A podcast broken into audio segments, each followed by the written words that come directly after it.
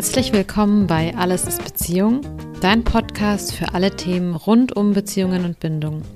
Ich bin Maren Schlenker, deine Coach für gesunde Beziehungen. Willkommen zu diesem Weihnachts-Special, Weihnachts-Special, Podcast-Special. Heute, äh, wenn ihr das hört, ist der 26. Dezember. Und ich habe mir überlegt, ähm, so über die Weihnachtstage könnte ich mal einen Podcast machen, in dem ich eure Fragen beantworte. Ihr habt mir Fragen zukommen lassen und da habe ich ein paar ausgewählt und werde die ähm, nacheinander beantworten. Ich werde euch aber davor alle Fragen einmal kurz vorlesen, damit ihr sehen könnt oder hören könnt, was auf euch zukommt und schauen könnt, ob euch das interessiert. Die erste Frage, die ich bekommen habe, war, verändert sich mein Partner, wenn ich mich verändere? Super spannende Frage. Dazu werde ich ähm, gleich was sagen. Die zweite Frage war, können wir gemeinsam die Beziehung retten? Geht ein bisschen in dieselbe Richtung. Die dritte Frage war, ist normaler Sex so gut wie toxischer Sex? Die vierte Frage, was mache ich, wenn ich immer wieder Bindungsangst habe? Die nächste Frage, woher weiß ich, wann jemand nicht toxisch ist? Dann die Frage, wie gehe ich damit um, wenn ich mich schäme?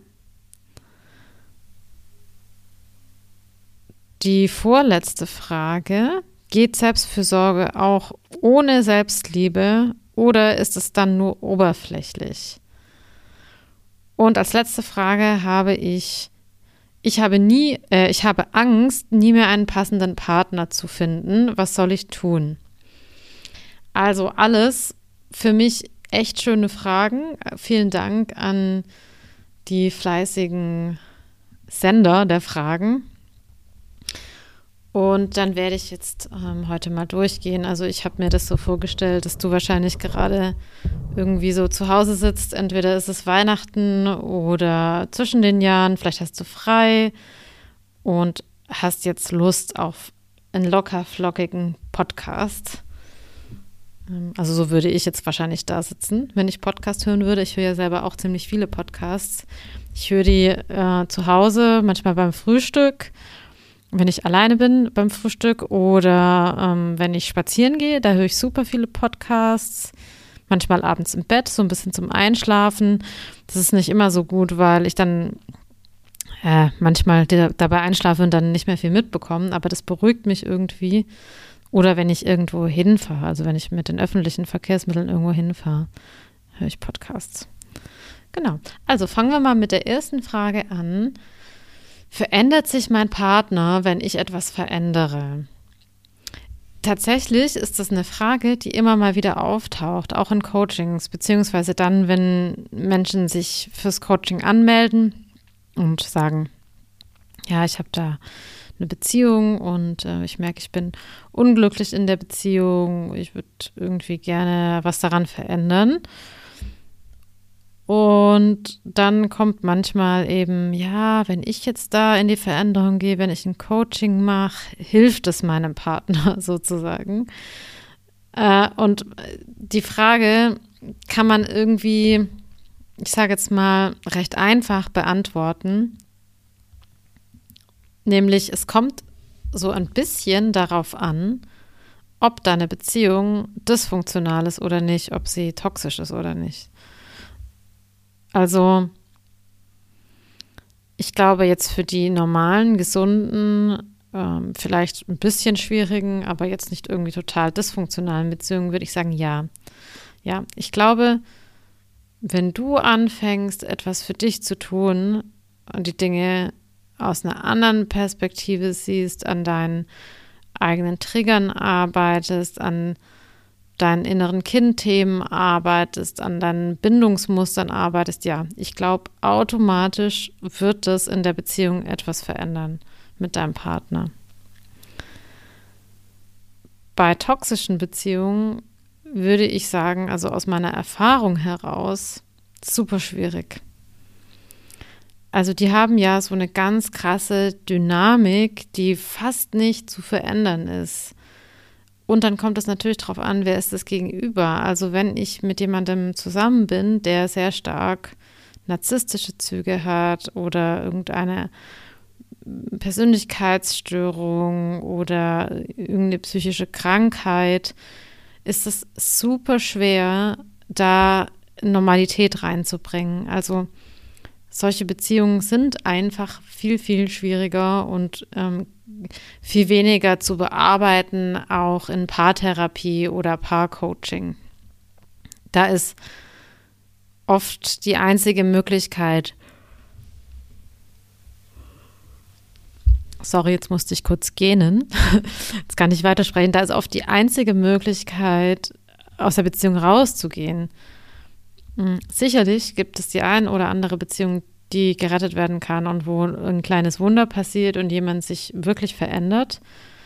Das ist aber die absolute Seltenheit und es sollte auch wirklich nicht die Motivation für Veränderung sein, also für eigene Veränderung, dass der Partner sich verändert. Das ist die absolut falsche Motivation. Und ich glaube, dass sowas eigentlich immer nach hinten losgeht, weil es manipulativ ist. Und Vorsicht vor manipulativem Verhalten. Ähm, genau. Also, ja, ein Partner kann sich verändern, wenn wir hier von gesunden Beziehungen sprechen dann würde ich sagen ja, andernfalls schwierig. Okay, zweite Frage. Können wir gemeinsam die Beziehung retten? Ja, das ist ähnlich zu beantworten. Also wenn beide gewillt sind, daran zu arbeiten und nicht einer die Beziehungsarbeit macht und der andere sagt, mit mir ist alles in Ordnung, du bist ja die Person, die ein Problem hat, mach du mal, sondern wenn beide sich reflektieren können und wollen und auch ihre Fehler erkennen können, ja. Wenn die Werte irgendwie gleich sind, äh? also es geht darum, dass also ich brauche keine Beziehung retten, die, wo jemand, wo zwei Menschen einfach nicht zusammenpassen, weil sie unterschiedliche Werte haben, weil sie andere Vorstellungen vom Leben haben, weil sie ganz andere Zukunftspläne haben, weil ihre Vorstellung von Beziehung abweicht. Also der eine will vielleicht monogam, der andere will gern poly oder offene Beziehung. Äh, einer würde gerne ins Ausland gehen, die andere Person ist sehr heimatverbunden. Einer möchte Kinder, die andere Person möchte keine Kinder. Also es gibt ja ganz viele Dinge, wo Werte auseinandergehen, wo es nicht so richtig eine Einigung gibt.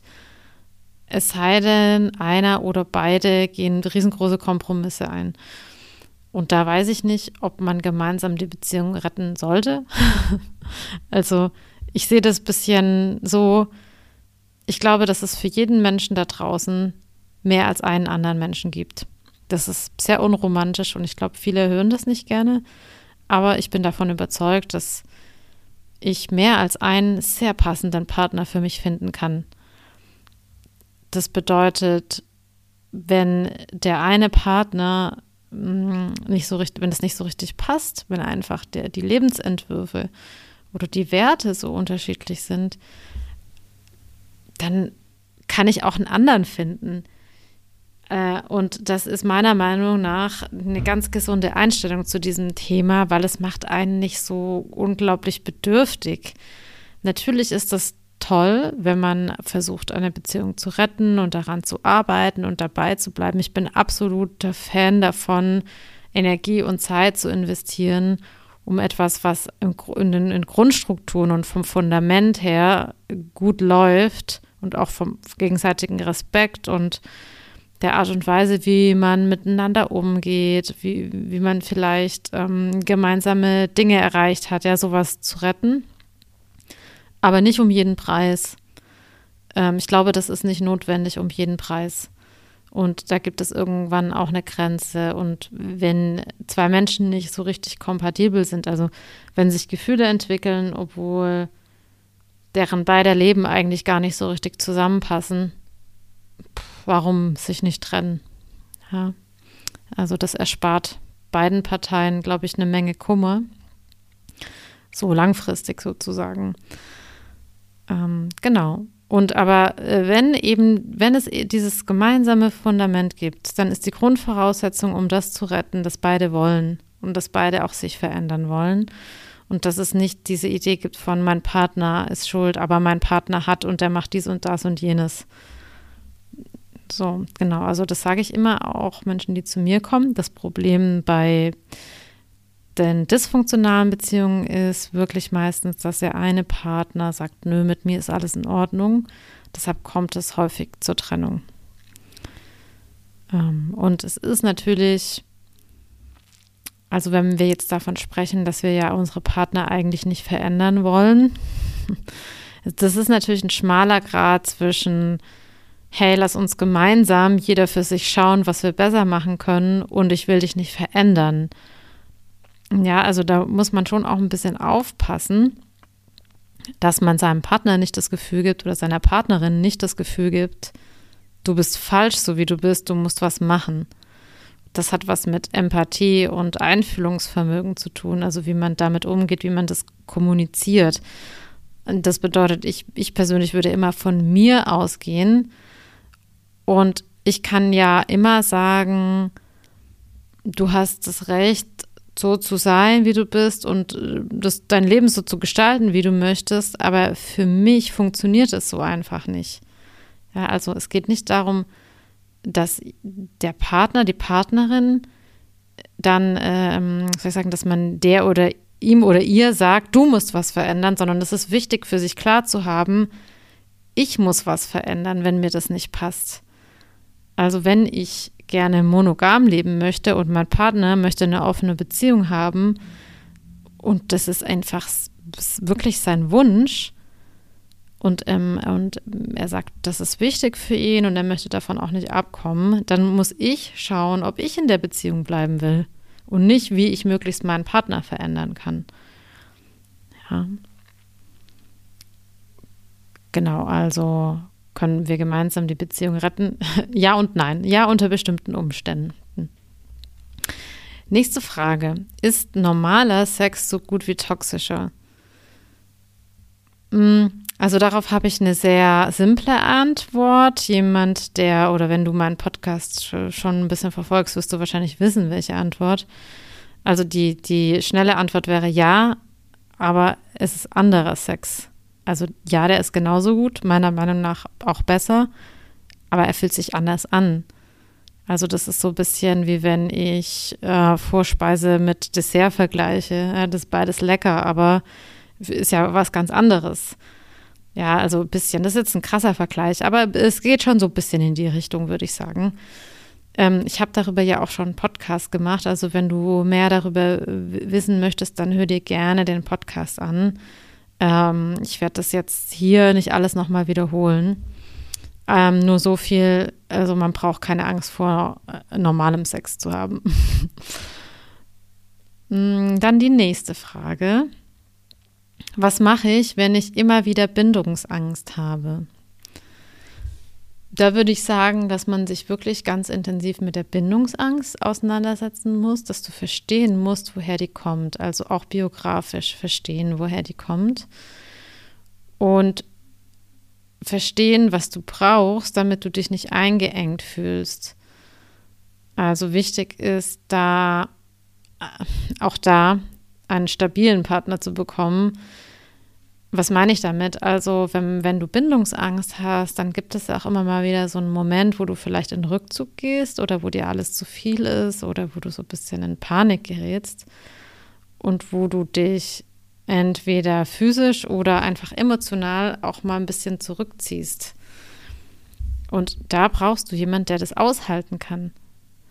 Ja, wenn du jetzt da jemanden auf der anderen Seite hast, der auch eher bindungsunsicher ist und vielleicht dann etwas verlustängstlich wird, dann tritt ja genau das ein, was dich noch weiter davon wegbringt. Also wenn dann jemand greift und ähm, so lauthals äh, traurig ist und äh, dir dauernd schreibt oder anruft oder ja, du einfach spüren kannst, oh, jetzt wird geklammert, dann wird es für dich noch schwieriger.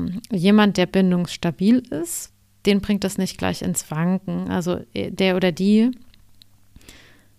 hat eher so eine Haltung von, ach ja, ähm, der, die andere zieht sich ein bisschen zurück, aber es hat jetzt, muss, jetzt, muss ja nichts mit mir zu tun haben. Äh, und, und ist ja im Endeffekt schon auch irgendwie wahr, denn die Bindungsangst, die kickt ja einfach nur rein, wenn zu viel Nähe auftaucht und es ist ja egal, wer da mit zu viel Nähe kommt.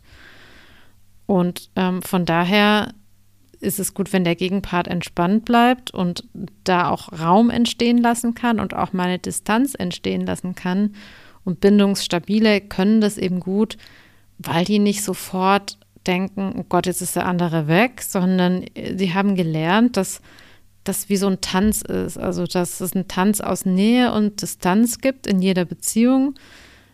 Immer, also das ist normal, Phasen, in denen man sich näher ist und Phasen, in denen man ein bisschen weiter weg voneinander ist und dass aber trotzdem eine Verbindung besteht. Ja, das wäre so das eine. Und dann ähm, zwei Tipps, die ich jetzt ähm, so in der Kürze geben kann, ist, das erste wäre wirklich daran zu arbeiten, dass du deine eigenen Grenzen kennenlernst und die auch kommunizieren kannst. Und zwar wirklich und nicht nur ähm, so theoretisch, sondern dass es in der Praxis auch funktioniert. Eben zum Beispiel zu sagen, wann dir etwas zu viel ist, wann du gerne was anderes machen möchtest, wenn du gerade keine Lust hast, irgendwas zu tun. Und auch sagen zu können, was du denn gerne möchtest. Also deine Bedürfnisse nicht an die von deinem Partner, deiner Partnerin zu koppeln, sondern eigene Bedürfnisse zu haben. Ja, und darüber ganz offen sprechen zu können. So, das, das wäre mal der erste Tipp. Und der zweite ist, immer mehr zu lernen, dass es wirklich okay ist, du zu sein. Also Bindungsangst entsteht ja auch, wenn der Kontakt anstrengend wird.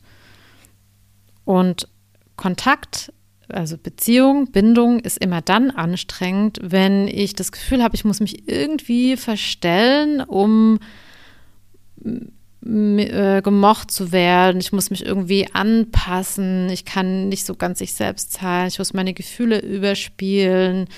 Ich muss so tun, als wäre alles okay oder immer nett lächeln oder was auch immer. Also wenn ich nicht so ganz ich selbst sein kann, dann wird Kontakt anstrengend. Wenn ich nicht durchblicken lassen kann, wie es mir gerade wirklich geht und wer ich gerade wirklich bin. Ja, und, und wenn das anstrengend ist auf Dauer, habe ich da natürlich keine Lust mehr drauf und auf Dauer verliere ich mich dann selbst irgendwie darin und dann muss ich in den Rückzug gehen und brauche ganz viel Zeit wieder für mich, um mich, um wieder ich selbst zu werden. Ja, das bedeutet, wie du das umgehen kannst, ist, indem du immer besser lernst, dich wirklich zu zeigen, die Maske abzulegen, da zu sein mit dem, was du bist. Ja. Also das wären so die zwei Tipps dafür. Okay, dann kommen wir zur nächsten Frage, die ähm, lautete, woher weiß ich, wann jemand nicht toxisch ist? Ähm, da gibt es ja schon viele kleine Hinweise, wenn man genau hinschaut. Das, was mir die meisten Menschen am Anfang erzählen, ist, ah, eigentlich habe ich es gewusst. Eigentlich hatte ich von Beginn an irgendwie so ein Bauchgefühl, dass der andere ähm, irgendwie ja unsicher für mich sein könnte, dass es hier irgendwie emotional gefährlich werden könnte mm, oder dass es dass dieses, was am Anfang ja in, in, bei toxischen Beziehungen manchmal so viel ist, ja, so dass man sich so reinstürzt, dass das irgendwann explodieren könnte. Also würde ich sagen, ähm, also hör auf dein Bauchgefühl und äh, glaub nicht, dass das nur so zufällig da ist. Und ich sage auch immer, schau dir den Menschen an. Also was hat dieser Mensch für eine Historie? Was bringt er mit? Ähm, was hat er vielleicht in seiner Kindheit erlebt? Was hat er mit seinen Eltern erlebt? Ähm, wie geht er mit anderen Menschen um? Was erzählt er über seine Familie, er oder sie? was erzählt er oder sie über Ex-Freundinnen, ähm, weil zum Beispiel ist für mich ein ganz großer Indikator, wenn jemand sehr schlecht über Ex-Partner spricht. Ähm, das wäre für mich schon echt eine Red Flag, da würde ich aufpassen. Oder zum Beispiel noch nie eine längere Beziehung hatte, würde ich auch aufpassen. Also es gibt da echt viele Hinweise, auf die man schon schauen kann. Ähm, wenn ich zum Beispiel überhaupt keine Konstanz finde in, in dem Leben der anderen Person, weder im Job noch mit Freunden noch mit Wohnung oder sonst was, das, das sind schon auch Hinweise. Ähm, oder sowas wie, dass es am Anfang alles ganz schnell geht und von allem ganz viel ist. So, das ist für mich auch ein Indikator, ein bisschen aufzupassen. Und aber ich habe äh, ja auch dazu einen Podcast gemacht ähm, über ungesunde Beziehungen. Ähm, und da beschreibe ich eigentlich relativ genau diese einzelnen Elemente, diese Red Flags. Also den kannst du dir schon auch noch mal anhören dann. Genau, dann habe ich noch die Frage bekommen, wie gehe ich damit um, wenn ich mich schäme? Also, ähm, Scham ist ein sehr schwieriges Gefühl, was auch eine soziale Funktion hat. Und es ist tatsächlich schwer zu überwinden und auch unangenehm und schwer zu fühlen. Hm, der erste Schritt ist vielleicht zu lernen, dass man sich schon auch schämen kann. Also ich weiß, es ist ein schwieriges Gefühl, aber man kann sich schämen. Und es ist auch nicht immer gleich schlimm, sich zu schämen. Und vielleicht gibt es ja eine Person in deinem Umfeld, bei der du dich sicher fühlst und die eben sehen darf, dass du dich gerade schämst. In Bezug vielleicht auf bestimmte Themen. Und vertraue dich dieser Person gerne mit dem Schamthema an. Ja, also das, das hilft schon mal, wenn man jemand anderen hinzunimmt. Und es kommt natürlich immer darauf an, wobei oder weswegen ich mich schäme. Im Endeffekt gilt die Scham äh, oder im Endeffekt ähm, entsteht die Scham, um zum Beispiel um eine andere Emotion nicht zu fühlen. Was heißt das? Also wenn ich als Kind zum Beispiel sehr quengelig war oder vielleicht ein bisschen bedürftiger, die Eltern mehr gebraucht habe, äh, dass die vielleicht Kapazität gehabt hätten oder das verstanden haben oder ich oft geweint habe. Ähm, und meine Eltern können mir in dem Moment oder in diesen Momenten nicht unbedingt das geben, was ich gebraucht hätte, weil sie vielleicht mich nicht richtig verstehen oder mit diesen Emotionen nicht umgehen können. Und dann wird ja sozusagen das Bedürfnis nach einer Person, die mich da tröstet, die mich auffängt, die für mich da ist, enttäuscht. Und das ist schmerzhaft. Und um das nicht zu fühlen und mit diesem Bedürfnis nicht alleine gelassen zu werden, hat die Natur sowas wie die Scham erfunden. Das heißt, ähm, die Scham ist dann vorgelegt, wenn ich mich quasi schäme, wenn ich merke, ich werde jetzt traurig oder ich fange an zu weinen, dann komme ich nicht in diese Emotion rein und muss dann die Traurigkeit nicht spüren. Also das heißt, die Scham macht irgendwie, dass ich mich anpasse und in, in gewisser Weise auch, zumindest so in diesem Kindesalter, dass ich geschützt werde. Das ist aber irgendwann äh, nicht mehr hilfreich. Also als Erwachsener ist das meistens nicht mehr hilfreich, weil ich dann gar nicht in Kontakt mit diesen Emotionen komme und mich für ganz viele Dinge dann schäme. Manchmal werden Kinder ja auch von außen beschämt, wenn sie Emotionen zeigen. Also wenn sie Dinge tun, die die Eltern vielleicht nicht wollen. Das kann manchmal schon auch ziemlich heftig sein. Und das, das macht das, unser, also warum ist das heute schlecht? Ne? Das macht unser Gefühlsspektrum eng. Oder wir trauen uns dann einfach nicht mehr, wir selbst zu sein und passen uns an, passen uns übermäßig an und schämen uns dann für sämtliche Emotionen, die so in uns vorgehen. Und ähm, das macht extrem unfrei weil permanent eine Anpassung an das Außen stattfindet.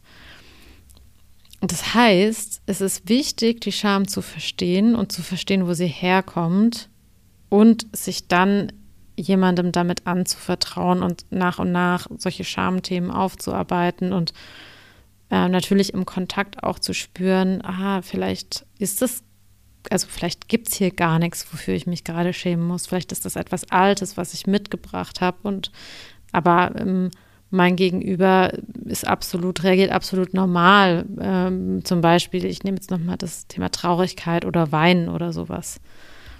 Ja, also ich würde das immer mit einer anderen Person angehen und vielleicht auch verstehen, ähm, je nachdem, wie stark die Scham ist, dass man da auch mal durchgehen kann. Also, dass man das auch mal aushalten kann, sich zu schämen und das andere es sehen, dass ich mich schäme.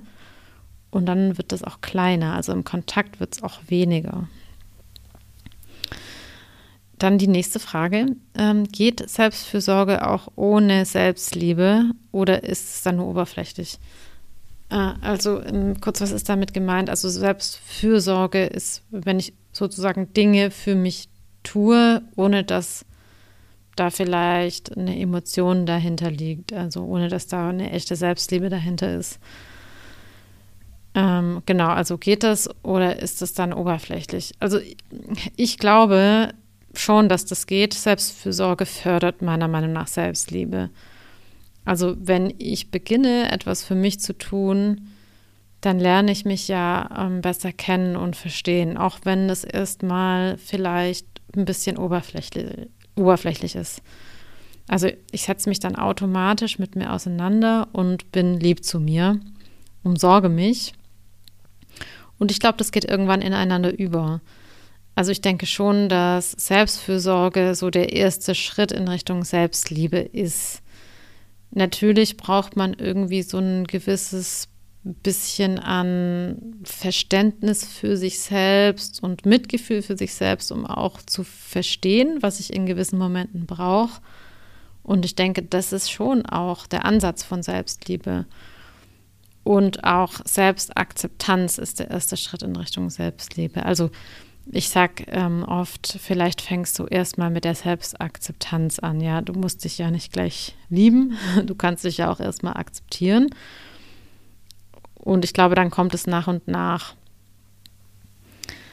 Und ähm, also ich, ich würde sagen, jetzt so im Sinne von Selbstfürsorge, also wenn ich das anfange, dann entdecke ich vielleicht Stellen in mir, die ich davor nicht gefühlt habe oder Bedürfnisse oder Wünsche, die ich davor nicht wahrgenommen habe und kann die erforschen und erkunden äh, und höre vielleicht auf, einfach nur zu funktionieren oder die Dinge so zu tun, wie ich sie immer schon getan habe oder ähm, meinen Konditionierungen zu folgen, weil ich irgendwann mal gelernt habe, so wird es gemacht äh, sondern ähm, ich lerne mich darin vielleicht dann besser kennen und ähm, kann auch bemerken, was ich denn anders machen möchte, als das so, wie ich es gelernt habe. Also ich kann rausfinden, wo ich denn da zum Beispiel sehr angepasst bin und wo es in mir aber eigentlich einen Wunsch gibt, anders zu sein.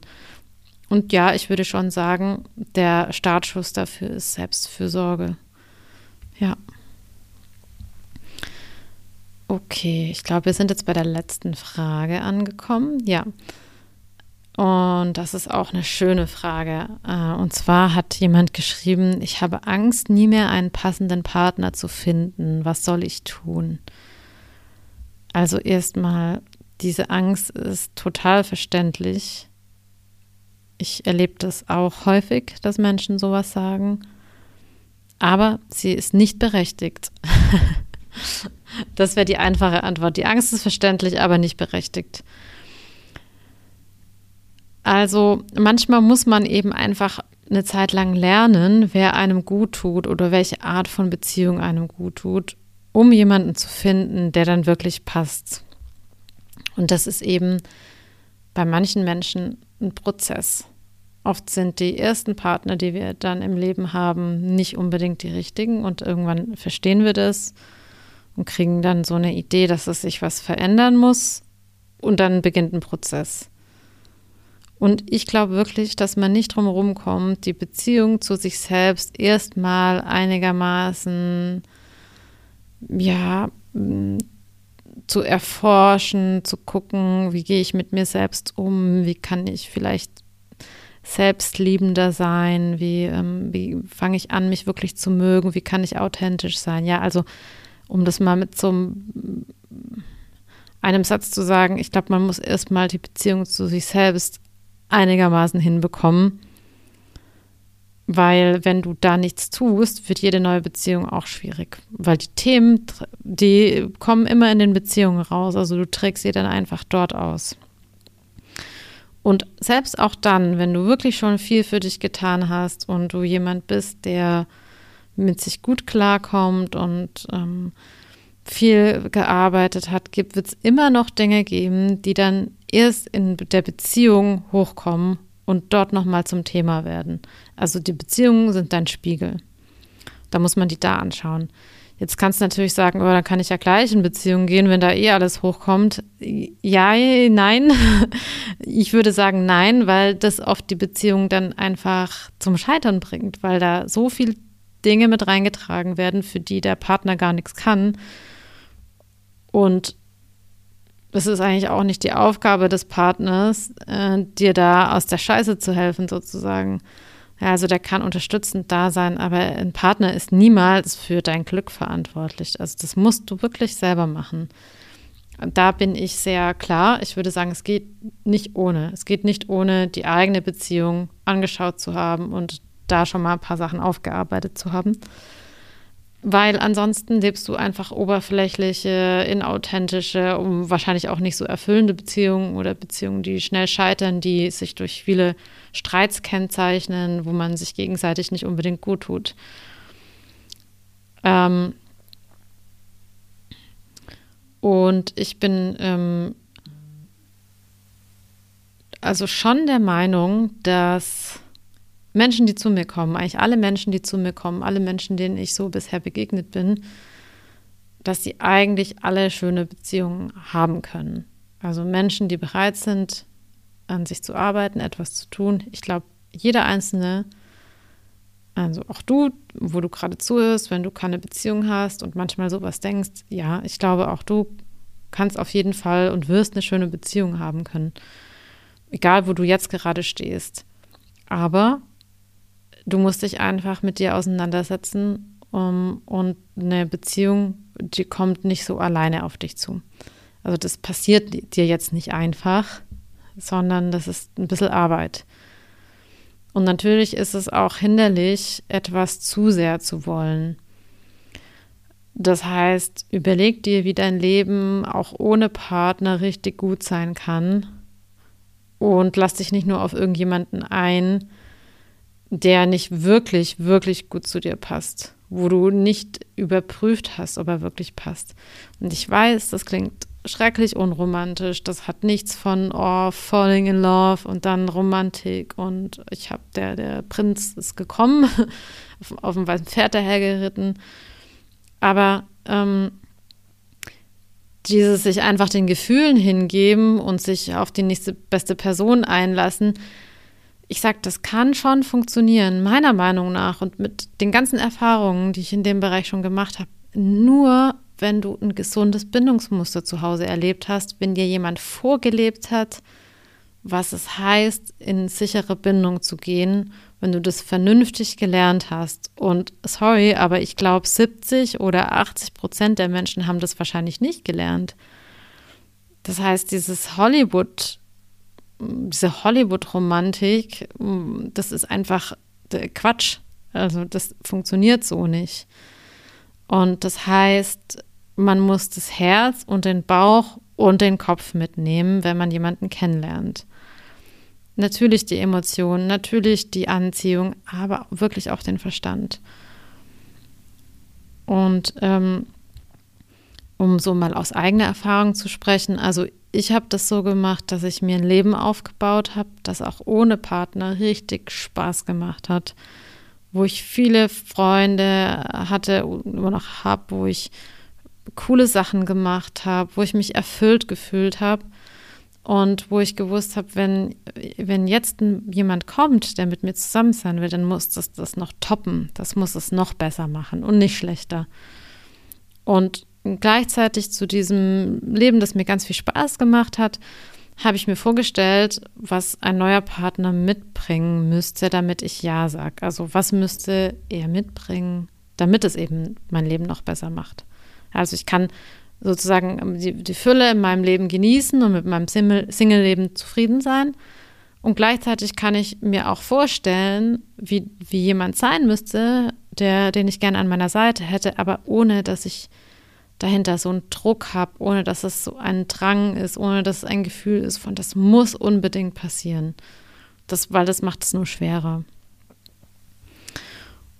Und wenn du es vielleicht schrecklich findest, keinen Partner zu haben, dann wäre es eigentlich super, dich mal damit auseinanderzusetzen. Also warum ist das Alleinsein für dich so schlimm? Warum kannst du es nicht aushalten, wenn niemand da ist? Warum braucht es unbedingt jemand anderen? Warum ist es so dringend?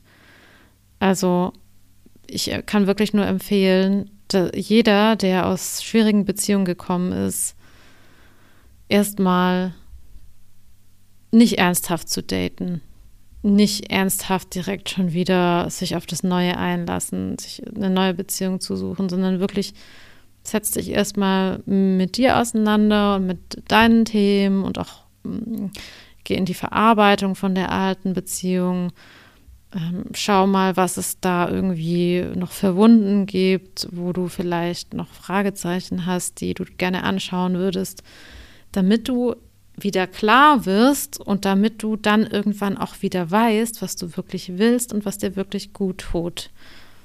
Ja, aus so einem ja, Gefühlswirrwarr heraus ist, ist, trifft man oft nicht so die besten Entscheidungen. Genau. Also, ich hoffe, ähm, ich habe jetzt die Fragen schön beantworten können, gut für euch, sodass sie euch was gebracht haben ich glaube, äh, ja, das war jetzt auch schon ganz schön lange. Das waren ja eigentlich nur sechs Fragen, aber wir sind trotzdem bei über einer halben Stunde. Aber ich ähm, habe ja schon auch den Anspruch, die ordentlich zu beantworten. Da waren auch viele Themen dabei, die ich an anderer Stelle schon mal irgendwo beantwortet habe.